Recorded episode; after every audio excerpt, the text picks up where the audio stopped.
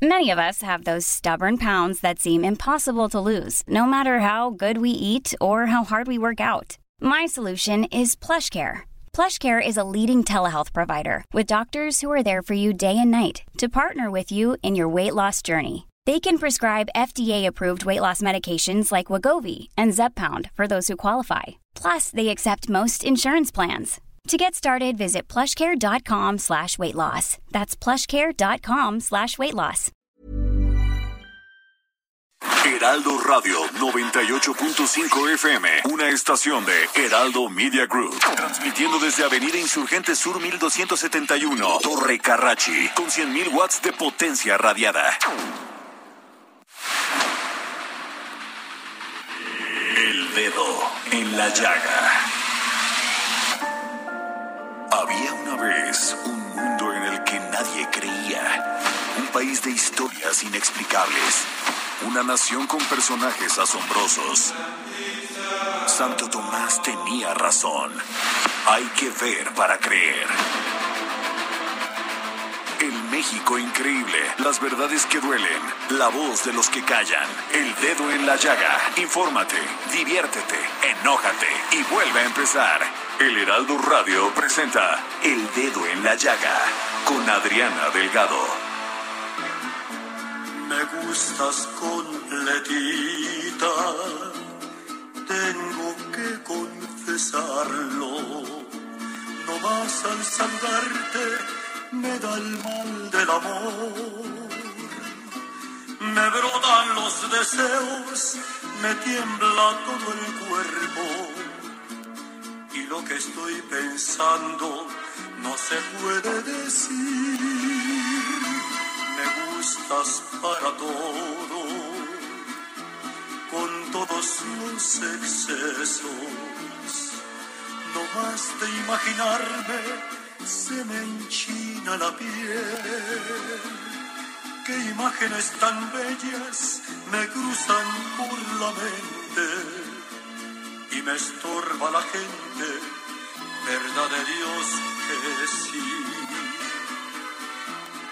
Lástima que seas ajena y no pueda darte. Ay, ay, ay, pero bueno, hasta se me enchinó la piel, Horacio Villalobos. Pues cómo no se te enchinar la piel si es la voz de don Vicente Fernández, que es, es, su- es la leyenda viva de la música mexicana más importante en la actualidad. Bueno, ya se dieron cuenta que estoy de manteles largos.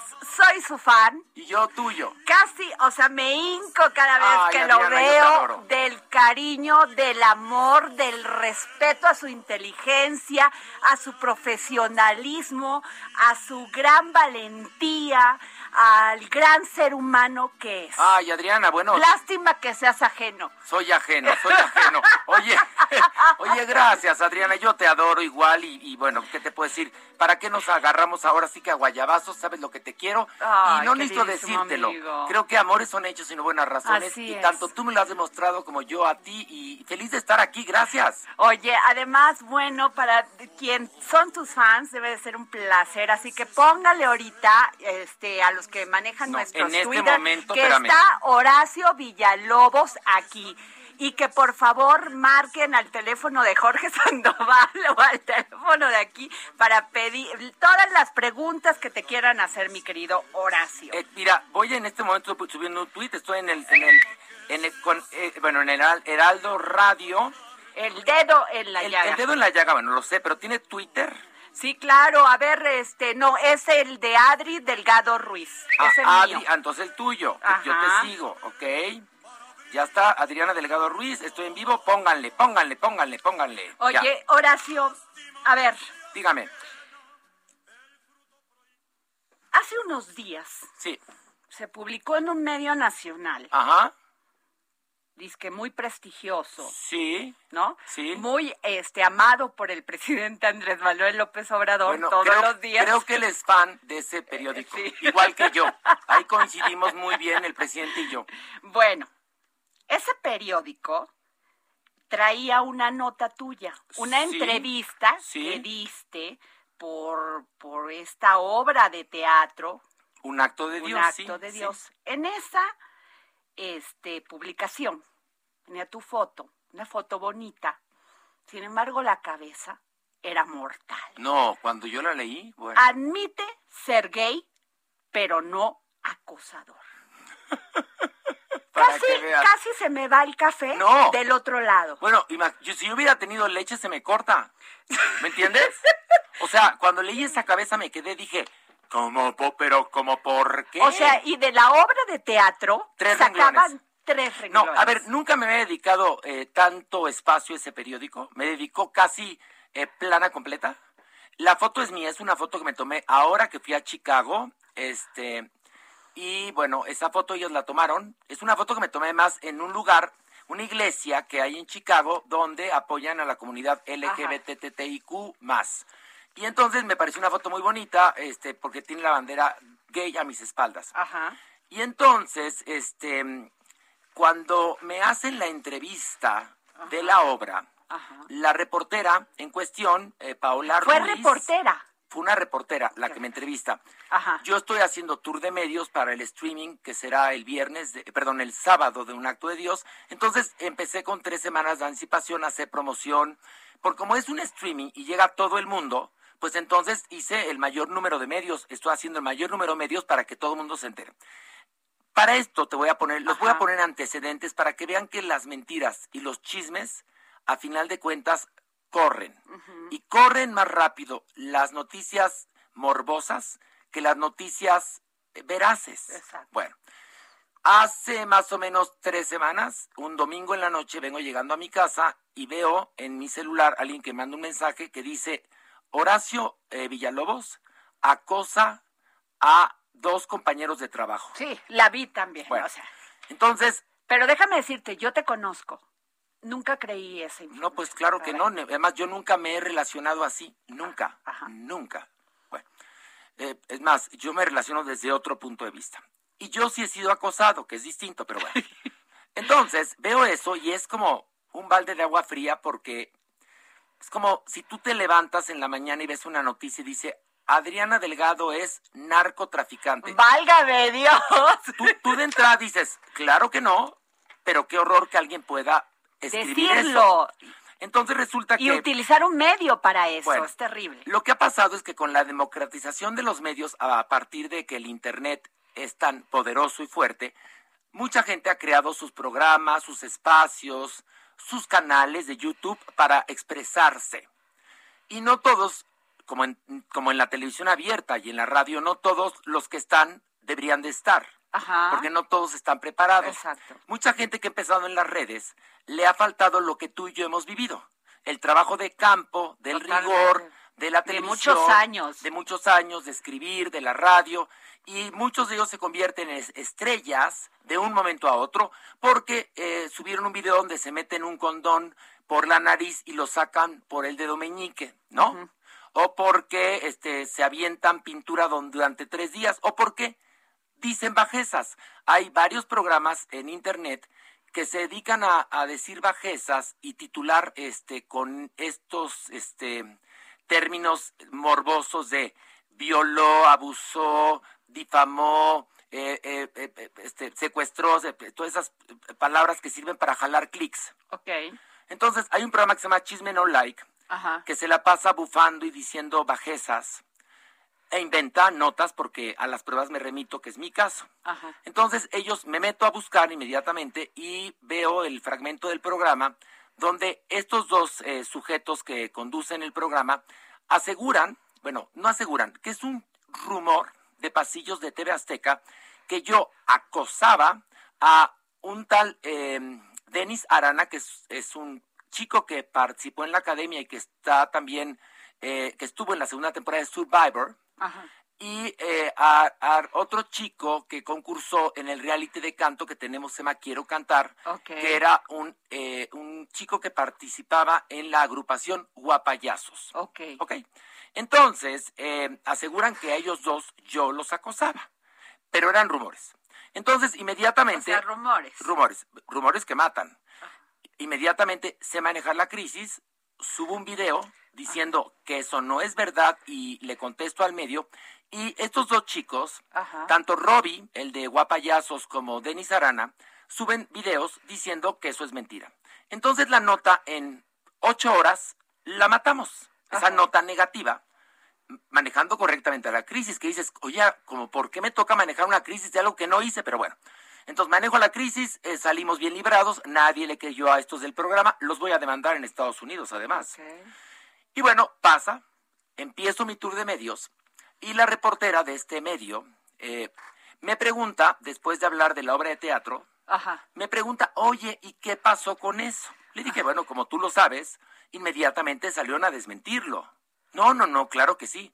Le dije, bueno, son bajezas que luego les da por inventar.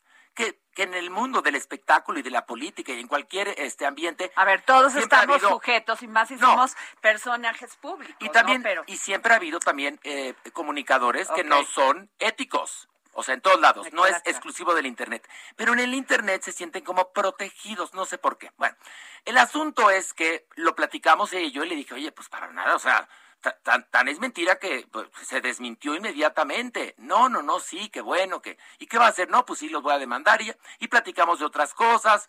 Eh, me empezó a preguntar muy instantemente acerca de con quién había andado yo, desde cuándo se veía yo que era homosexual y no tengo ningún problema en contestar esas preguntas porque pues el que nada ve, el que nada debe, nada teme. Nada más no le dije, le dije, bueno, ¿has tenido muchas parejas? Pues mira, no sé cuántas este, te parezcan muchas, pero digamos que pues he tenido como seis importantes en mi vida. ¿Quiénes son? No, le dije, a ver, una cosa es que yo hable de mí, pero yo no hablo de los demás. Yo en, el, en mi Instagram, por ejemplo, no tengo fotos ni de mi familia, porque mi familia no eligió estar en los medios. Yo sí. Evidentemente, quienes han sido mis novios, mis parejas, y, y, no quieren este, convertirse en figuras públicas, pues yo no los ando promoviendo. Ahí quedó me quedé con un sabor de boca raro, déjame decirte. Okay, o sea, no saliste contento. no dije, qué raro que esta señorita sea tan insistente en mi vida sexual, pero está bien. No, pasa nada, no tengo nada que ocultar. Nada que ocultar.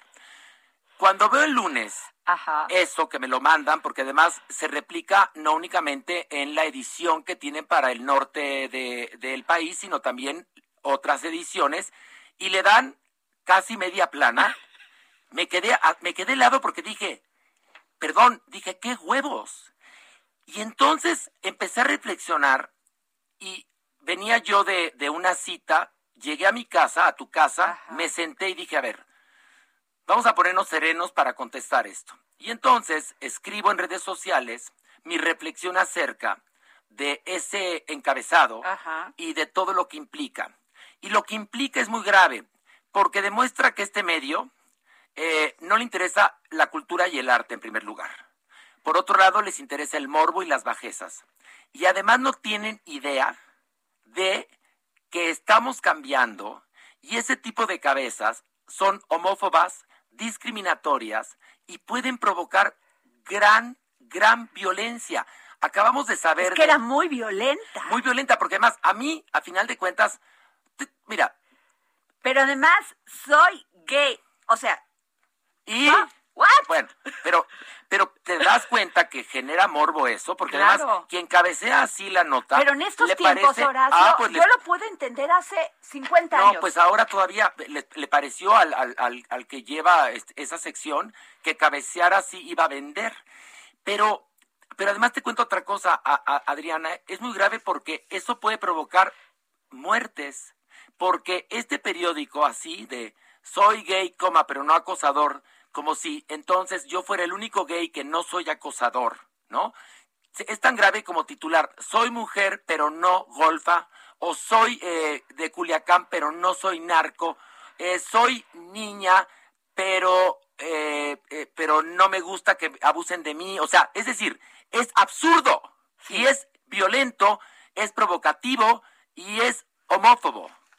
Y esto te digo, cae en manos de alguien, haz de cuenta, porque además una cosa es en la Ciudad de México, pero otra cosa es la gente de Puebla, otra cosa es la gente de, de Monterrey, otra cosa es la gente de Mérida. O sea, somos una ciudad muy plural, pero hay un gran conservadurismo en nuestro país y en el mundo. Fíjate Entonces, que hay, en cierta forma, cuando el presidente habla del conservadurismo no es en lo político ni en lo económico. Muchas veces tiene que ver de estas formas de pensar que fueron discriminatorias, represivas. Claro. En, en años, este, siglos antes aquí en México. Acuérdate que este país desafortunadamente está conformado por castas y seguimos viviendo de acuerdo a las castas. ¡Qué horror! Entonces, eh, ¿tú te acuerdas cuando Peña Nieto dijo que fue una estupidez? Yo voy a hacer que se eh, legalice el matrimonio entre personas del mismo sexo a partir de ahora. Y, y, bueno, salieron hordas de gente eh, a favor de la familia, se llamaban estas agrupaciones. ¿Te acuerdas? ¿Te acuerdas? Este a decir, ¿cómo se llamaba? ¿Serrano? No, Serrano Limón, este era de, de Provida. Ah, sí, es cierto. Ese era Provida, no. Estos eran a favor de la familia, que eran la derecha de la derecha, de la ultraderecha de la iglesia. Haz de cuenta, los hijos y los papás que van a las fiestas de los legionarios de Cristo o del Opus Dei, bueno, ese tipo de gente, que todos güeritos y, y con dos hijitos muy bonitos y familias eh, de hombre-mujer, por supuesto. No, con dos hijitos, no, con cinco. O con cinco, sí, porque los del Opus Dei son promiscuos. No, no es cierto. No, es broma, es broma. No, pero no les gusta el condón. Bueno. Es broma. Oye, pero Horacio, quiero hacer nada más un pequeño break porque tenemos en la línea a Roberto Cedillo Ortega, especialista sobre diversidad sexual del Consejo Nacional para Prevenir la Discriminación. Licenciado, ¿cómo está? Muy buenas tardes. ¿Qué tal, Adriana? Horacio, un gusto saludarlos y a su auditorio, ¿cómo están? Gracias por tomarnos la llamada para el dedo en la llaga. Licenciado, está usted escuchando toda la explicación de Horacio. ¿Qué nos puede decir? Pues mira, yo lo que diría es, como comenta Horacio, pues la verdad es que en nuestro país sigue habiendo una amplia proporción de prejuicios, de estereotipos hacia las personas de la diversidad sexual y de género. Por desgracia, ese es un fenómeno que eh, aún no erradicamos en nuestro país y por supuesto al conocer nos parece altamente preocupante. Eh, y como menciona Horacio, son ideas que siguen presentes en nuestra, en nuestra sociedad y que generan no solamente, digamos, la prevalencia de rechazo o de actitudes excluyentes, sino también la discriminación e incluso la violencia. Es decir, en nuestro país todavía, por ejemplo, casi un tercio de la población no estaría de acuerdo, por ejemplo, en rentarle una habitación de su casa a una persona gay o lesbiana o trans. Casi la mitad de la población rechaza la idea de que una persona gay o lesbiana sea, eh, digamos, electa para la presidencia de la República. Son estas clases de actitudes, de rechazo, de estereotipos, pues los que los que siguen presentes en nuestra sociedad y generan o propician o normalizan la discriminación que enfrentan las personas LGBTI en nuestro país, que en efecto se manifiesta eh, no solamente a través de eh, dichos o expresiones, sino también negación de derechos, es decir, eh, negar un empleo, negar un ascenso, negar o estigmatizar en el acceso a la salud, en la justicia y por supuesto también en su expresión más eh, agresiva o, extrema, pues la violencia, ¿no? Que muchas veces, eh, y, hemos escuchado en las últimas semanas un sinfín de, de casos de crímenes eh, contra personas LGBTI solamente por ser quienes son, ¿no? Son ideas que todavía ah, prevalecen en nuestro país y que dan pie a ese tipo de, de, acciones que no son aisladas, como que muchas veces pensamos que justamente son comportamientos atípicos o que son, digamos, casos aislados de personas que a lo mejor eh, tomaron una decisión equivocada o decidieron algún, en algún momento de negar un derecho de manera arbitraria, pero en realidad lo que nos muestran las cifras y las encuestas es que son fenómenos sistémicos, es decir, todavía constitutivos de nuestra realidad social y que determinan la calidad de vida y el acceso a las oportunidades. Ahora, yo le quiero preguntar una cosa, licenciado Roberto Cedillo. Está, este, entendemos eso, ha sido un discurso que en muchos lugares, o sea, ya se, se, la gente cada día, la sociedad está entendiendo, pero aquí, Horacio, ¿ok? Salió el periódico, lo pusieron, ¿Va a haber una demanda? Mira, te voy a platicar. ¿Cuáles son las acciones judiciales? Porque creo que no se está entendiendo. Mira, lo primero que hice, no sé esté bien, lo que hice, licenciado, usted me dará luz, fue publicar en redes sociales una respuesta amplia a lo que esa portada afectaba en mi persona. Después hablé yo con eh, Jacqueline Suaz, que es quien lleva eh, pues todo lo que se refiere a, a, equidad de género, en TV Azteca, de la unidad de equidad de género, y ella me, me canalizó con la gente de COPRED y ayer ya levanté mi queja a través de COPRED eh, contra este eh, grupo, eh, contra el grupo este que publica el periódico. no sé, ya desapareció este asunto de esta figura jurídica de daños y perjuicios, este, que, que, de alguna manera se podría equiparar a lo que lo que es el daño moral, ¿no? Desapareció esa figura, ¿no, licenciado, o estoy tonto? Eh, mira, me parece que sí, pero, pero me parece muy relevante lo que comentas que has hecho justo para contravenir eh, este tipo de expresiones, pues porque muchas veces pensamos que a lo mejor lo mejor que se puede hacer en contra de las expresiones excluyentes o prejuiciosas es ignorarlas, pero la verdad es que una manera más eh, efectiva de, de combatirlas es pues con contranarrativas, con contradiscursos, con información veraz, por supuesto. Entonces eso eso es, es importantísimo y como comento también Horacio, pues las redes sociales también nos dan esa, esa oportunidad, también como dan plataforma muchas veces a las expresiones excluyentes, pues también dan pie a que se pueda hablar eh, pues de, con información científica, con información veraz, desmintiendo los mitos que por desgracia siguen siendo prevalecientes, pero también es muy muy importante esto que comenta Horacio de eh, reportar los casos o de eh, digamos, establecer una queja, en este caso ante el COPRED, porque pues es la Ciudad de México, eh, y en otros estados también hay algunos otros consejos equiparables, y si no, también estamos en el CONAPRED, eh, justo porque promueve no solamente este tipo de mecanismos la resolución de, digamos, del caso concreto, sino que están orientados también a evitar la repetición de estos casos. Es decir, creo yo además, licenciado, que más que ir a, levantar una, una, una demanda eh, o, una denuncia si fuera de carácter penal, eh, porque además a mí en verdad no me afecta como persona, pero me afecta como parte de un colectivo. Eso qué importante que lo dices. Sí, porque bendito sea Dios, yo tengo pues 50 años, este, llevo años yendo con el psiquiatra, tengo dos carreras, eh, constantemente estoy analizándome y entonces esto para mí está superado, pero pienso en los demás. Pienso en el niño de 14 años que no sabe cómo decirle a los papás eh, que es gay, en la chica que quiere eh, transicionar o en la otra chica que quiere hablar abiertamente de su vida gay y que además no todo en México es la condesa y Polanco. Es decir, eh, ¿cómo están las cosas en Ecatepec, en Iztapalapa, en, en, en el norte del país, en, en el sur? Es decir, este país es, como lo dije hace un momento, un mosaico de muchas identidades, pero creo que prevalece más la idea conservadora respecto a la diversidad que la idea liberal, moderna y actual de lo que tendría que ser. Entonces, lo hago por, en primer lugar, ¿para qué? Porque no me gusta que me pisen. Y en segundo lugar, por mí y por todos mis compañeros. Por eso es que estoy haciendo tanto ruido, porque si no entienden por las buenas, tendrán que entender por las malas. Y las malas actualmente es la presión mediática y la presión de las redes sociales. Licenciado. Claro.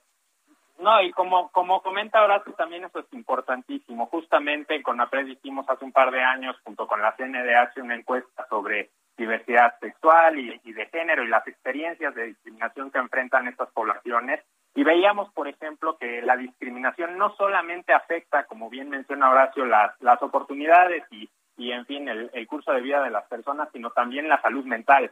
Eh, digamos, genera eh, afectaciones a la salud mental, psicológica de las personas e incluso muchas veces ideación eh, suicida. Es decir, no es inocente la prevalencia de prejuicios, determina, por supuesto, eh, la experiencia de vida de las personas, no solamente en, en, digamos, interacción con otras personas, instituciones, sino también en la manera en que las propias personas se perciben a sí mismas eh, y piensan incluso en, su propio plan de vida. licenciado, y piense, piense, perdón que le interrumpen, lo que le pasó a José Eduardo hace poco tiempo. Lo mataron y lo violaron por ser homosexual. Y licenciado, tenemos que ir a un corte, pero yo le quiero pedir que se quede en la línea, porque también quisiera hablar con usted sobre, y con Horacio, sobre estos retiros espirituales, disque para curar la homosexualidad. Nos vamos a un corte y regresamos aquí al dedo en la llaga. No se vaya.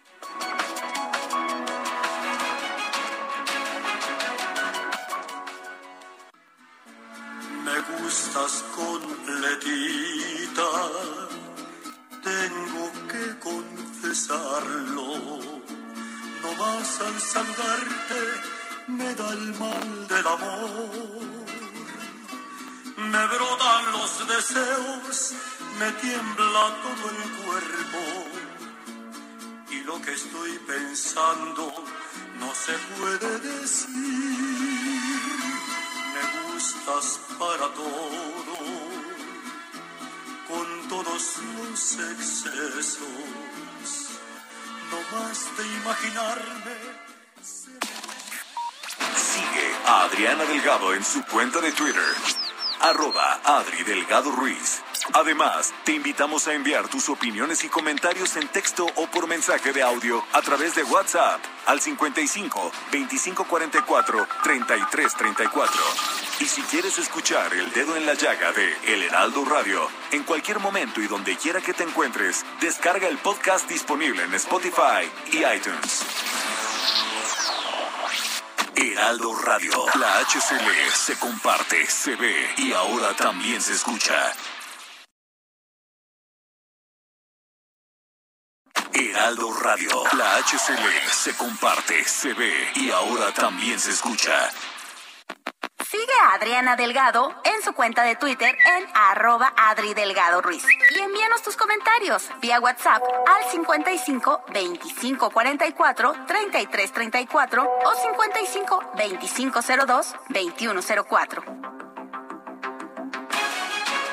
Regresamos aquí al dedo en la llaga. Yo soy Adriana Delgado. Me escucha a través de mi Twitter, arroba Adri Delgado Ruiz. Y hoy tenemos un invitado de lujo. Lo vuelvo a decir, es un hombre que respeto por su inteligencia y por su integridad. Horacio Villalobos. Ay, Adriana, gracias. Y tenemos en la línea al licenciado Roberto Cedillo Ortega, especialista sobre diversidad sexual del Consejo Nacional para Prevenir la Discriminación. Licenciado, estábamos hablando de esto que son las terapias de, de, conversión, que, mandan a, este a, mira, a ver cuéntanos, las terapias de conversión que están prohibidas en algunos países ya como en Reino Unido son unas cosas infames.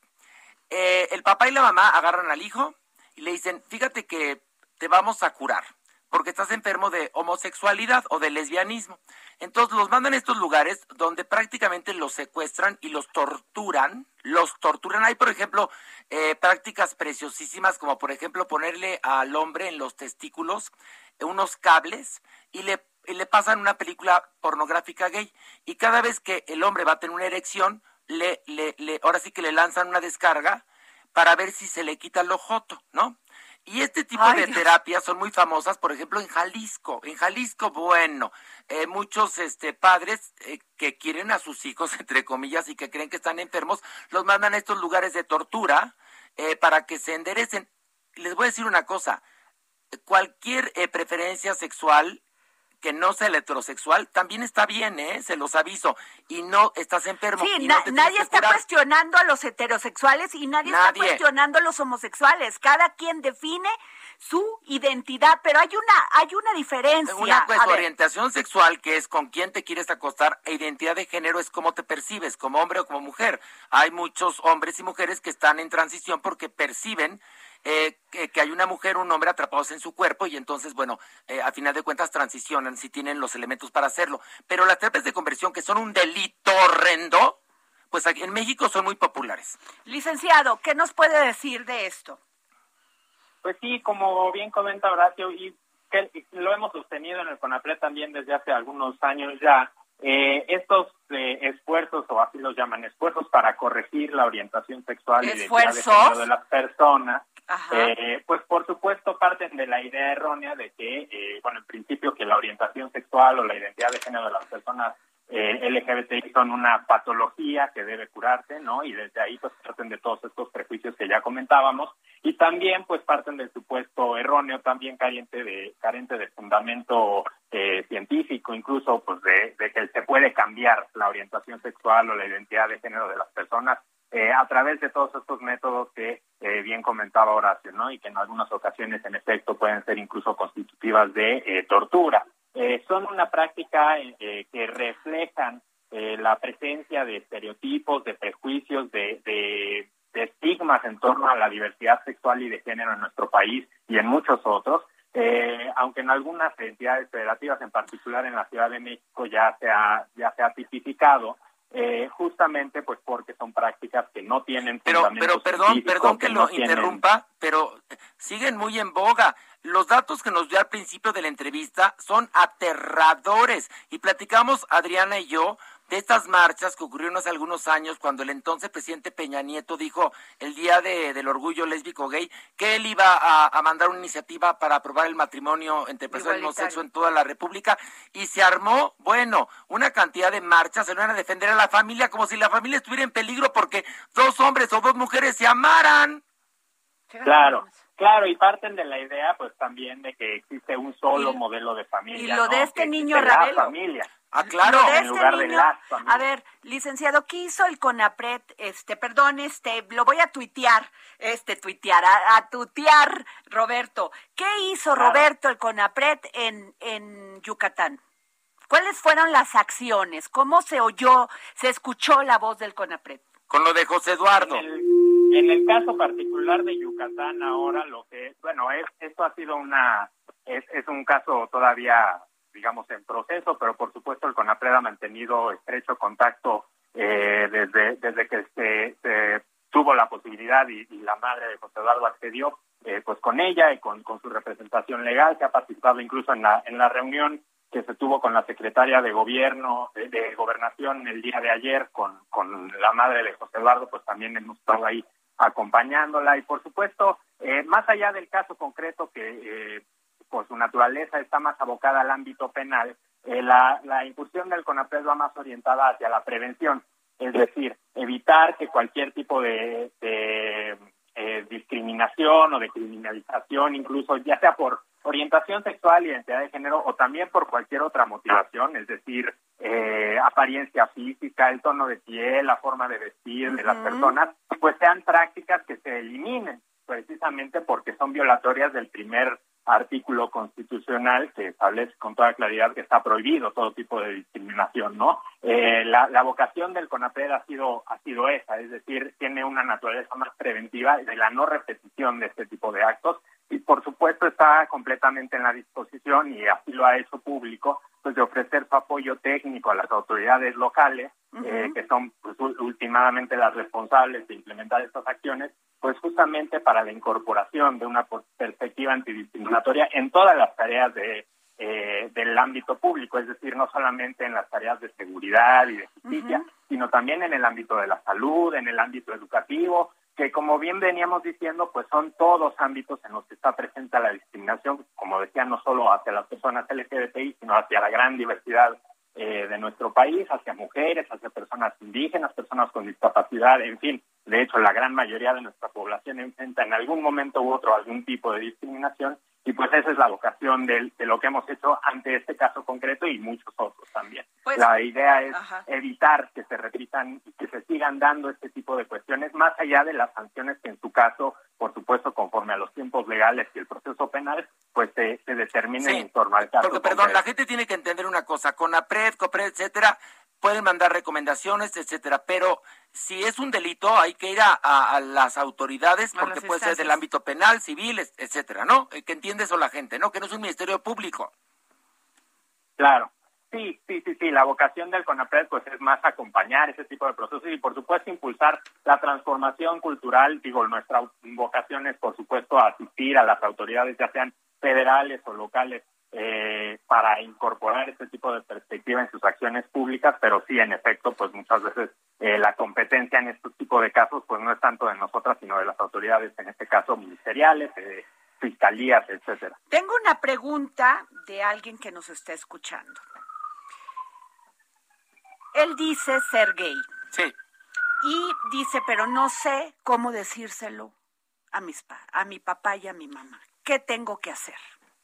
De entrada. una pregunta tan e-, sencilla. Es tan sencillo. O sea. Pero hay millones de personas, millones de personas, millones de jóvenes que están en esa situación en todo el mundo. En primer lugar, lo primero que tiene que hacer una persona es amarse y aceptarse, aceptarnos como somos. Somos un cúmulo de cosas, somos un prisma con muchas lecturas. Cuando tú te aceptes y te ames, se lo informas a tus padres si lo crees necesario. Yo nunca he visto que un heterosexual reúna a la familia para decirles soy heterosexual, nunca. Entonces, ¿por qué es esta costumbre de tener que reunir a los tíos, a los primos, a los hermanos y hasta el perro para decirles soy gay? No. O sea, en primer lugar hay que amarse, ser congruente y cuando ya te ames, no va a ser necesario decirlo. Es fácil hablarlo aquí en la radio. Yo tuve un proceso difícil, pero yo vengo de ser adolescente en los 80 cuando se consideraba que ser homosexual era una enfermedad. En mi circunstancia de vida tengo dos hermanos mayores absolutamente heterosexuales, o sea, y, los típicos heterosexuales mexicanos, ya sabes, ¿no? Y una hermana heterosexual menor que yo. Mi padre, por supuesto, un hombre de su época, consideraba que ser homosexual era una enfermedad. Eh, no seas maricón, ándale, apúrale, no seas joto, ya sabes, estas expresiones eran tan comunes en la escuela. Uh, el último es mariquita. Mariquita sin calzones, se los quita, se los pone, ¿no? O como vieja el último. Entonces, las cosas han cambiado, pero no han cambiado del todo. Falta muchísimo por hacer. Entonces yo le recomiendo a cualquier persona que, que considere que su preferencia sexual no es la heterosexual y que por eso tienen que, que comentárselo al mundo, decirlo al mundo, yo les, les pido que se acepten, que se amen y que vayan con la frente en alto, siendo quienes son, que amen, que busquen eh, un ser que los ame y que ustedes amen, pero lo primero es que tienen que amarse a ustedes mismos, porque si uno va con dudas y le dice, papá, mamá, eh, eh, es que soy gay, no, no, no, es, si quieren decírselos es, soy orgullosamente homosexual, soy orgullosamente lesbiana, eh, soy orgullosamente una chica trans, soy orgullosamente un chico bisexual, soy orgullosa, o sea, con orgullo. Qué bonito. Porque así te van a respetar los demás. ¿Sabes cuándo me empezaron a mí a respetar y cuándo empecé eh, a hablar abiertamente de esto? Cuando me amé y me acepté, Adriana. ¿Pasé por ataques de pánico? Sí. ¿Pasé por una depresión? Sí. Porque yo no me aceptaba. Cuando pasó esto, y fui a terapia, me acepté y me amé, ¿y qué crees? Se convirtió en algo que yo pensaba que era tan difícil y era tan fácil. Entonces, les recomiendo eso, ámense, ámense, acéptense y sean, sean orgullosamente lo que quieran ser, pero con todo el orgullo. Licenciado, eh, este Roberto Cedillo, danos este especialista sobre diversidad sexual del Consejo Nacional para Prevenir la Discriminación. Dame tu última opinión, por favor. En pues este programa, ¿no?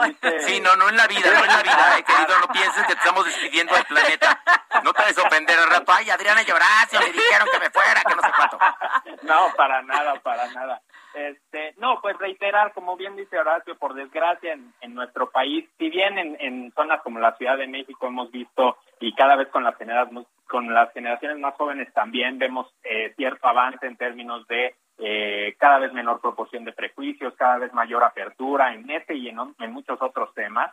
Eh, sí sigue siendo una lucha cuesta arriba, la verdad, el combatir estos mitos, estos prejuicios en torno a la diversidad sexual y de género, pues también porque tienen esa característica de ir muy a la base del entendimiento, ¿no? De la diversidad humana, de lo que constituye ser una persona, eh, eh incluso cuestionan el, el, digamos, el entendimiento de lo que es ser hombre o ser mujer, la atracción de una persona hacia otra. Entonces son temas que, pues, por supuesto, eh, por su propia naturaleza de ir muy a la base de lo que nos constituye como personas, pues generan este tipo de, de reacción, pero precisamente también por eso creo que es muy valioso el que tengamos estas oportunidades, incluso en este programa, pues de discutir este tipo de temas eh, y de allegar información a las personas, por supuesto, para combatir ese tipo de prejuicios, de estigmas eh, y, por supuesto, promover pues cada vez un, un, ambiente más incluyente hacia todas las personas. Ahora, le digo algo, señor, con todo respeto, ni Adriana, ni usted, ni yo veremos grandes cambios antes de partir de esta realidad. ¿Por qué? Porque vamos muy lentos, muy lentos, en serio, ¿eh? Y no es culpa de ustedes, es, culpa de la raza humana. Es increíble que lo sigamos discutiendo. Sí, ya no, no deberíamos de discutirlo. Yo le, mire, le voy a platicar una anécdota que a usted le va a funcionar igual que a Adriana y al público que escucha con el dedo en la llaga. Eh, en una ocasión yo hice un comentario que era una, un chiste, pero se ofendieron muchos niños y adolescentes porque hice una broma de un grupo, de un grupo musical. Bueno, las, los, los mensajes que me siguen llegando hasta la fecha de niños y niñas de 12, 13, 14 años me llegan amenazas de muerte y el más lindo de los mensajes es maldito Joto, ojalá y te mueras, ¿eh? Entonces digo, pues ¿dónde está el cambio en estas nuevas generaciones? Siguen ofendiendo con los mismos términos homófobos, en, por lo menos en mi caso. Entonces creo que vamos muy lentos, no es culpa de ustedes, por supuesto, ni de nadie, sino de la raza humana en general. Tenemos que ir más rápido en estos temas porque así tendremos una vida mucho más fácil, creo yo. Así es. Roberto Cedillo, muchas gracias por habernos tomado la llamada para el dedo en la llaga.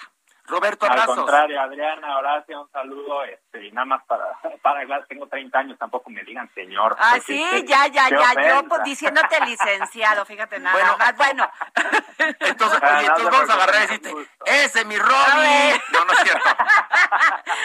Gracias, querido Roberto. Adiós, Roberto. A ver, estén muy bien. Horacio Villalobos. Dígame, Adriana.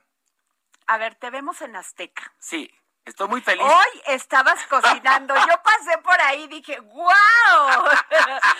A ver, te Estoy- vemos ver, en te cuento. Estoy en Venga la Alegría, que está en. Azteca 1, y hoy me tocó participar en una, en un, en una, una competencia que tenemos que se llama el Gran Chef. Bueno, ahí participé. Y gané, no sé cómo, porque yo no cocino, pero me preparé. Estamos haciendo un reality dentro de Venga la Alegría, se me quiero cantar, que es un exitazo. Estoy diario en Venga la Alegría, un morning show, que yo hace años no hacía un morning show, pero la verdad es que estoy muy contento porque más es muy exitoso, es el número uno. Ajá. Entonces estoy muy feliz. Hago un programa en ADN 40 con Eduardo Ruiz Gili, que se llama La de Exacto. 8, que llevo muchos años haciéndolo y que soy muy feliz. Eh, tengo un podcast que se llama Farándula 021, Ajá. que está en todas las plataformas. Eh, ¿Y en ese de qué hablas? Eh, De, de cultura pop. De cultura pop. Es la versión que yo Ajá. tenía en ADN 40. Ajá, de, eh, Fara- de que era un gran 40. programa. ¿eh? Gran programa. Yo me divertía, bueno. Amaba yo hacerlo, estuvimos 11 años al aire. Pero Oye, vino ¿y la. Maniguis dónde anda? Ah, está ¿Qué es de conmigo su en el podcast. Ah, no, estamos, el mismo elenco. Ajá. Maniguis, Pilar Bolívar, Supermana, Mauricio Valle, Mario Lafontaine, este, Alejandro Broft y Jeremy Cruz están eh, trabajando conmigo. Todos estamos juntos haciendo, o sea, ahora sí que el elenco del programa de televisión con la venia Ajá. de ADN 40, Ajá. porque o, tu- tomé el nombre. Ajá. Y me, me dieron permiso de ponerle farándula, no le puse 40 porque no estamos en el 40, le puse 021 porque era año 21 y porque no había otro dominio. O sea, no le busquen más, no hay numerología aquí metida. Y entonces eh, hicimos un podcast y llevamos 28 episodios y es un exitazo. Está padrísimo hacer podcast. Y además, eh, bueno, estoy eh, promoviendo el streaming, que será el tercero y último que haga de la obra Un acto de Dios, que va a ser Ay, este por favor, sábado. no se la pierdan, por favor. Este sábado, 8 de se la van a noche. divertir, a reflexionar, Sí. a analizar muchísimas Sí. cosas que no entienden Bueno, mira, sobre la religión No. y sobre el conservadurismo. y sobre la diversidad. Exacto. Porque además, ustedes pensarán que Dios es homófobo, pues no lo es. Es No. very gay friendly, como dice Dios en la obra. Es una obra de Broadway que escribió David Jaberman. Ajá. Para los que no saben, les platico rápidamente A de ver, qué no, trata. por favor. Dios baja a la tierra desesperado porque no hemos entendido los diez mandamientos, los que les dio a Moisés en el monte Sinaí, no los hemos comprendido. Entonces baja a ofrecer y a presentar diez nuevos mandamientos para ver si de una buena vez entendemos qué es lo que espera Él de la humanidad. Ajá. Y cada mandamiento, que es una gozada, porque más el escritor ¿Cuál es el que más te gusta? no me dirás con quién debo fornicar. que viene muy al caso con esto de la diversidad. Ajá. ¿Por qué? Porque fíjate que si no nos importara con quién fornica la gente, nos daría igual con quién se acuestan o cómo son, ¿sí o no? Ajá, totalmente Bueno, de acuerdo. es pues, padrísimo. Hay otro que dice... me Después de que se cierre una puerta, ¿qué? De una habitación que a quién A se mí que me le importa. importa. A mí que me importa si dos mujeres se aman. Pues sí. Me encanta. A mí que me importa si tres personas desean vivir en, en trío. O ¡Felicidades! que una mujer, un hombre, ya. o una mujer, un hombre, o en unión libre, o que no tengan hijos, o que prefieran los perros, con que sean felices, cada Haría quien una sociedad mejor. mejor. Totalmente de porque, acuerdo. porque somos, somos, fíjate, Estamos llenos de tabúes. Estamos llenos de complejos. Encima somos envidiosos de lo que pasa con los demás. Y encima nos chifle el mal ajeno. Ah, porque qué sabroso es el mal ajeno, ¿sí o no? ¿Verdad? Ay, es sabroso hablar del mal ajeno. Y bueno, entonces Dios va a la tierra a dar a conocer los nuevos diez mandamientos. Y cada mandamiento es un pretexto padrísimo para hablar de, de nosotros, de política, de religión, de sexualidad, de deportes, de farándula. Y además vienen el arcángel Gabriel y el arcángel Miguel con él. Y uno de ellos, el arcángel este, Miguel, que es muy simpático, está entre el público permitiendo que la gente hable con Dios. Entonces, esto lo vamos a hacer el, el próximo sábado, 8 de la noche, hora del centro de México, a cinco cámaras. para que la gente sienta la experiencia de estar dentro del teatro. Ajá. O sea, el teatro llega a su casa. Lo único que tienen que hacer es comprar un un acceso en Ticketmaster México que cuesta en este momento 270 pesos regalado. ¿Y toda la familia lo ve? Lo puede ver toda la familia, se van a sentir dentro del teatro y además esta obra sí se presta, porque es una obra frontal, se presta para que para que la gente se sienta que está dentro del teatro, porque tiene raíces de stand-up. Este, para poder hacer este papel hay que estar entrenado en stand-up, en conducción, en actuación, en improvisación, en teatro de cabaret. Es un papel dificilísimo el de Dios. Además, tú estudiaste teatro. Sí, años. En Londres. Sí, en Oxford, exactamente. Y luego aquí en México. O sea, ahora es una persona sumamente preparada. Ay, te lo agradezco. Pues mira, este, le echo ganas, pero tomé clases de teatro desde niño en el CADAC, aquí en México, tomé clases con José Luis Ibáñez, después tomé con Manolo Fábregas también. Además, muy culto. Ay, gracias. Además, eres licenciado en Derecho. Soy abogado titulado, señores. Sí. Eh, ahí tengo mi título y si no me creen, vayan al seminario de Derecho Civil en la UNAM y ahí está mi tesis. Además de la UNAM. En la UNAM, a mucha honra, sí, claro. No, no, no, la UNAM, bueno, Ah, eh, mira, está diciendo Jorge. Jorge Sandoval, el gran George. Que bueno, también soy periodista, sí, porque estuve trabajando mucho tiempo como periodista, no únicamente espectáculos, me tocó dar noticias internacionales en, ¿En serio? Yo a esa sí me la perdí, la debes de poner en tu La voy a poner, luego hice un programa de, de, de política muy fuerte llamado Nocturninos, que era un escándalo, pero nos iba requete bien. Pero cuando entró Peña Nieto nos lo quitaron. No me... bueno, pues ya, ves, que tampoco le ha ido bien a él. Pues ya lo sé, pero bueno, el asunto es que el acto de Dios es este sábado y es mundial. En cualquier parte del planeta donde nos escuchan, que sé que el Heraldo Radio es muy escuchado y más tú, porque eres una Georgis. Yo te escucho todas las tardes, ¿eh? Ah, yo sé. Todas las tardes estoy escuchando a mi Adriana Delgado donde esté, que normalmente estoy en la calle. Entonces me acompañas en el periférico, me acompañas en Insurgentes, me acompañas en este Ah, en San Jerónimo, amo, me acompañas en muchos lados. Ay, no, yo. por. No, pero es que más no te escucho porque te quiero, te escucho porque me diviertes y me informas. Y me encanta cómo entrevistas y cómo, cómo eres una mujer muy aguerrida en todo. Eh, Si conocieran a Adriana Delgado sabrían e- ese término de mujer empoderada que está tan en boga. Yo creo que hay, hay personas que nacieron importantes y Adriana es una de ellas. Oh, ay, no, bueno. Así de Horacio, sencillo. Ya me, ya, me, ya me hiciste sonrojarme. Pero a ver, ¿Qué? el podcast, que Ah, el también. podcast. Porque ahorita, eh, en estos, antes de bajar, la jefa Merlos, la queridísima jefa Merlos que nos está escuchando, me dice, te dijo, yo que- soy tu sí, fan. Que escuche el podcast. ¿Sabes cómo surge el podcast? A ver. Acabo Dispara, Margot Dispara, que estaba ya muy aburrido de ese programa, me voy. Y después quiero regresar a era la- divertidísimo Era divertidísimo, contigo, sí. claro. Pero bueno, hubo un momento en que me harté. Entonces después empecé a buscar cuando se me pasó ya la aburrición Ajá. de la radio y de no de la radio, ya ya ya, ya el equipo no estaba bien, es la verdad. Entonces, este después busco otra oportunidad y pues de ningún lado me abrían las puertas.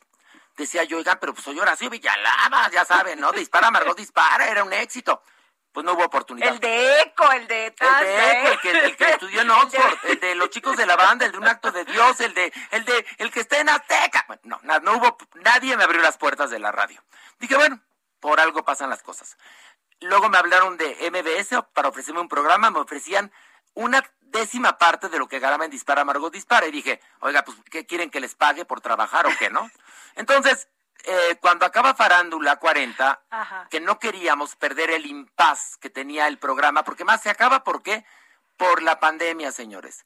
Y es lógico, me lo dijo el director Sí, de, eran de- mucha gente. Era mucha gente, Ajá. me dijo el director de ADN 40 que lo amo, Luciano Pasco, me dijo, Ahí le mandamos un beso. Le es mando un, un beso tronado. hombre extraordinario, gran hombre, gran No, ser genial, humano, gran genial. jefe. No, Le no, no, es genial. beso.